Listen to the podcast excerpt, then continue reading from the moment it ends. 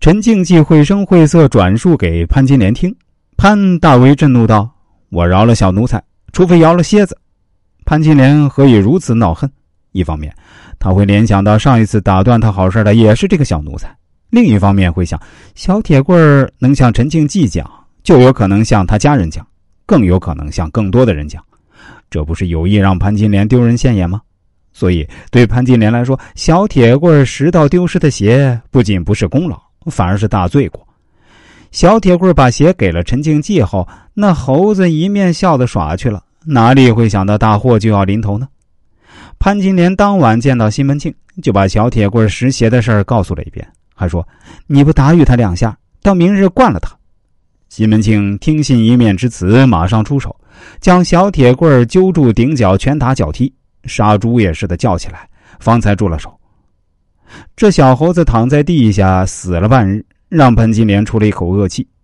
此后，小铁棍父母叫骂。潘金莲剁宋惠莲的鞋，都为鞋的风波增加了剑拔弩张的紧张气氛，将捡鞋小事酿成大风波。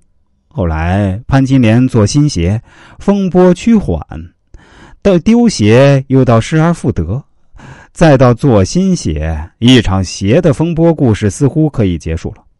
然而这时小铁棍又出现了，大姐姐问他：“你爹为甚打你？”小厮这才说。因在花园里耍，失了一只鞋，问姑父换圈来，不知什么人对俺爹说了，嗯，叫爹打我一顿。如今我寻姑父，问他要圈去也。说完，一直往前跑了。十一岁的小男孩，天真烂漫，一片童心，一顿暴打没有留下丝毫教训，还问陈静济要圈子，他哪里知道，恰是拿鞋换圈子惹的祸。即将平息的风波，因为小铁棍这句有口无心的话，又横生波澜。孟玉楼添油加醋传话给潘金莲，潘金莲当晚就向西门庆告刁状。第二天，西门庆就把来招三口子赶出家门，去狮子街看房子去了。潘金莲不仅拔掉一颗眼中钉，还为与陈庆济调情扫清了一个小障碍。那小猴不知，正在石台基玩耍啊，被西门庆揪了顶角，拳打脚踢，杀猪也似的叫起来，方才住了手。这小猴子躺在地下死了半日。小铁棍儿一而再，再而三出现，是典型的草蛇灰线之法。一个小小人物，连接起一连串的大人物，并成为一连串不大不小风波的导火索。而小角色演出了大戏剧，当然。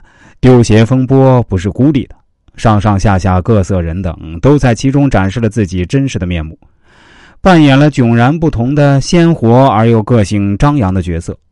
无辜的小铁棍似乎总是在与潘金莲作对，总是在搅他的好事因此潘金莲必欲置之死地而后快，令人发指的对一个未成年小孩子痛下毒手，有怨必报，一个也不饶恕。这就是潘金莲。一个典型的妒妇悍妇形象。